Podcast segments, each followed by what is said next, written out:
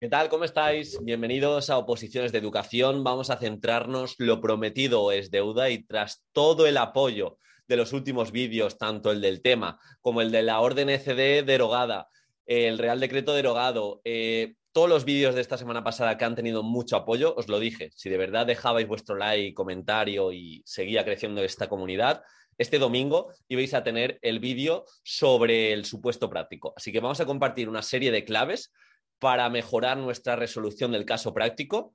Vamos a detenernos y sobre todo empezar a hacer supuestos prácticos con más asiduidad, porque la mayoría de comunidades tiene más peso incluso del tema, y haciendo unos buenos supuestos prácticos te va a dar más poder para tener mejores temas e incluso transfiere en la programación, como vamos a ver a continuación, el tener una estructura clara en el supuesto práctico, lo que nos hace es tener mejores propuestas prácticas e incluso memorizar la defensa de nuestra programación. Así que todos son ventajas.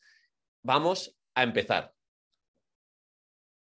Lo primero es comenzar y huye de esa parálisis por análisis. Esto viene dado por un opositor que recientemente me dijo, estoy en la biblioteca leyendo sobre didáctica y leyendo sobre legislación para estar preparado, porque aún no me veo lo suficientemente completo para empezar a hacer supuestos prácticos. Estamos a abril.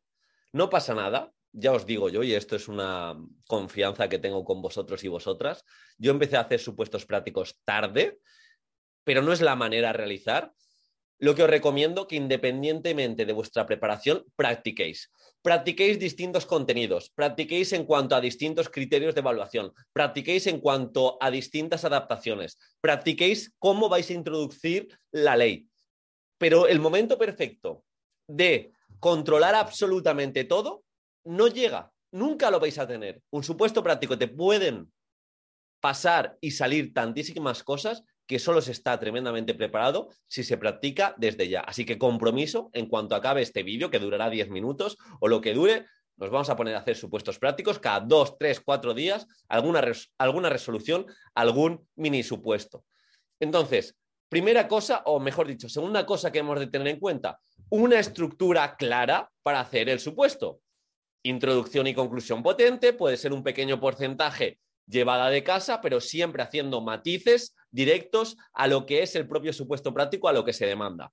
Me explico. Si el supuesto práctico está centrado en cooperación, yo en la introducción he de empoderar, he de destacar la importancia de la cooperación cómo concibo yo la cooperación dentro de mis pilares metodológicos. Y de igual manera la conclusión, yo puedo tener una cita que me represente como docente, pero he de hacer una pequeña recopilación de todo lo nombrado en el supuesto práctico.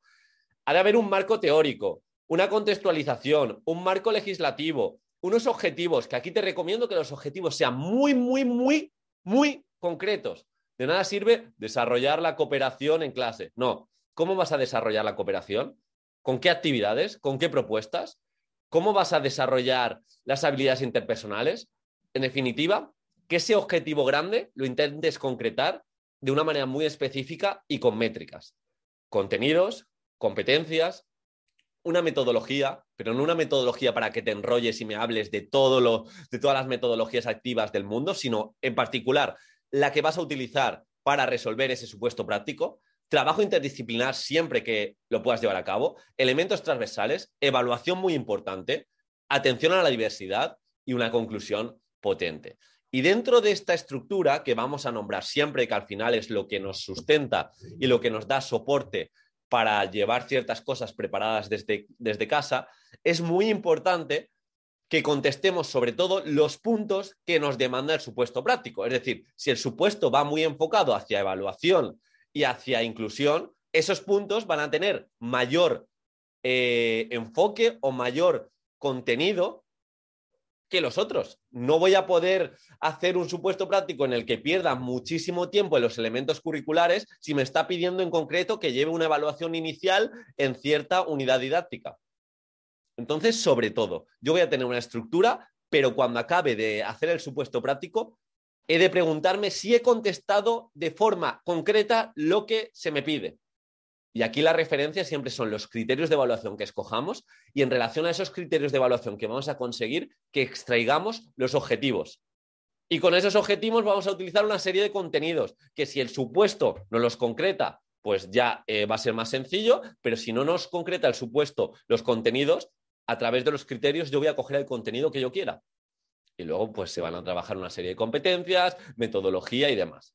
Y ante todos estos cambios, no sé si habéis visto mi último vídeo de la orden ECD 65, que está derogada, y el Real Decreto de Evaluación 984, que también está derogado, pues nos vamos a preparar un pequeño párrafo, un párrafo tipo, en el que vamos a dejar constancia la aplicabilidad de la legislación, LOE, LOMLOE, Real Decreto 126, eh, nuestro decreto autonómico, el Real Decreto este de evaluación, la orden ECD, lo que nombremos, pero dejando constancia lo que está derogado. Pero de igual manera, si nos vamos a centrar en las competencias clave, pues vamos a hacer alusión al artículo 2.2 del Real Decreto 126, dejando claro, pues eso mismo, que está derogado. Pero bueno, no es momento de liaros, simplemente que avancemos, que no son cambios radicales, sino que aquello que nombremos a nivel legislativo se lo dejemos muy claro al tribunal. Por otro lado, vamos a utilizar buenos nexos para pasar de apartado en apartado para que parezca que no haya un índice establecido. De esta manera, personalmente, esto es un consejo, creo que vamos a hacer ver al tribunal que tenemos una buena expresión escrita. Y aquí la recomendación es que intentemos destacar la importancia de cada punto. En vez de decir en cuanto a la metodología, puedo partir de una cita potente que represente eh, la importancia de la educación basada en evidencias científicas y ya empezar con neurociencia, la metodología que voy a utilizar, eh, la agrupación, etcétera, etcétera. De igual manera, en evaluación, pues voy a destacar para mí lo que es evaluación o voy a coger una cita sin, autoevaluación no hay aprendizaje y desde ese punto de partida voy a destacar eh, cómo evalúo, cómo califico y etcétera, etcétera. ¿Vale? Entonces vamos a tener muy en cuenta, por un lado, a la hora de realizar el supuesto práctico, la estructura, contestar todo aquello que se nos pide, tener riqueza en cuanto a anexos para eh, ir de apartado en apartado sin que parezca que tengamos un índice muy concreto y sobre todo, sobre todo es un supuesto práctico. Práctico, ¿qué quiere decir? Practicidad, recursos, actividades, metodologías en acción que respondan sin vacilaciones lo que se nos demanda. No puede ser un supuesto práctico que tenga un 40% de teoría, un 30% de, propuesta práctica y el resto es introducción y conclusión. Eso no está bien. Tengo que contestar mediante la metodología, mediante las actividades, mediante incluso concretar la ley, todo aquello que se me pide. Y aquí un tip sencillo. Voy a intentar utilizar frases que contesten el supuesto práctico y así ayude al tribunal a corregirlo. Si me pide algo de inclusión específico, que tengo un trastorno de déficit de atención, tal y como nos demanda el supuesto práctico, toda la heterogeneidad que vamos a tener en clase, incluida la del trastorno de déficit de atención, vamos a incidir en el diseño universal de aprendizaje, en el primer principio en cuanto a modelos de representación voy a llevar a cabo, y entonces lo que hago es con esa frase ya estoy contestando lo que se me pide en el supuesto y no lo contesto a la virulé y de esta forma se lo hago muy sencillo y muy fácil y muy cercano al tribunal, al tribunal de verdad. Pero esto es muy importante, no es un tema teórico, no es una programación, es un caso práctico. A través de la practicidad vamos a contestar todo lo que se nos pide. E importante, e importante, no es momento de demostrar, de hacer una aproximación teórica grandísima, de si me pide eh, aprendizaje cooperativo, de repente también hacerle ver que voy a gamificar, a no ser que llevéis una gamificación cooperativa, pero que voy a gamificar, hacer clase invertida, que voy a llevar un aprendizaje de servicio también, porque en vez de ayudar al tribunal y decirle que estáis muy preparados, lo que estáis es haciéndolo muy denso y estáis dificultando la evaluación de este supuesto práctico. Entonces, supuesto práctico, practicidad. En cuanto a bibliografía, webgrafía, legislación, yo lo que recomiendo es que también intentemos eh, que esté a lo largo del supuesto práctico. El supuesto práctico ha de tener esta fundamentación. Entonces, si yo me voy a basar siempre en un libro a la hora de hacer la evaluación, pues lo voy a poner. Si yo me voy a basar en metodología, en un libro, en el libro de Jesús Guillén de neuroeducación, pues lo voy a introducir. Me puedo llevar también libros desde casa que sí o sí me van a hacer eh, pues fácil la resolución del supuesto sin tener que improvisar el, el, día como tal. Pero de verdad es muy importante que cuando acabamos, cuando acabemos de hacer el supuesto, lo releamos, lo repasemos, corrijamos la repetición, las repeticiones, evitemos fórmulas del tipo en cuanto a metodología, mejorar presentando, o sea, mejorar este punto, presentando cada punto, creando necesidad. Y como siempre, dado que el supuesto nos demanda un trabajo que abogue por la paz, tendré como base el aprendizaje cooperativo, porque el supuesto en el enunciado me está diciendo eh, algo de la paz y yo ya se lo estoy haciendo muy sencillo al tribunal.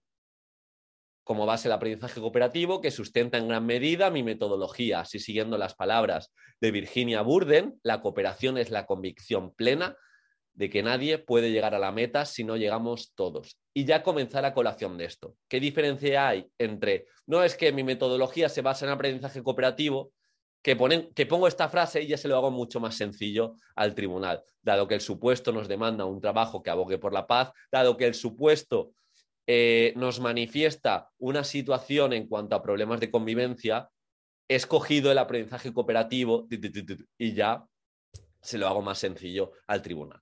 Así que esta va a ser la primera parte del supuesto práctico. Si te ha ayudado, deja tu like, tu comentario eh, respecto a cualquier duda. Esta semana, si funciona bien este vídeo, este podcast, vamos a hacer otro vídeo sobre el supuesto práctico contestando todas las preguntas que dejéis aquí y también eh, otro pequeño vídeo que tengo preparado sobre, sobre la practicidad de, de este apartado. Pero de verdad, dejad vuestro like y si queréis resoluciones, si queréis entender de metodologías activas para tener propuestas, para tener riqueza y bagaje para resolver cualquier tipo de problemática, os recomiendo que le echéis un vistazo a la clase gratuita que os he dejado de metodologías activas en base a mi curso de innovación. Echadle un vistazo, es una horita gratis, dejéis vuestro correo, os lo miráis y estoy seguro que vais a tener ese bagaje más amplio para resolver lo que se os eche.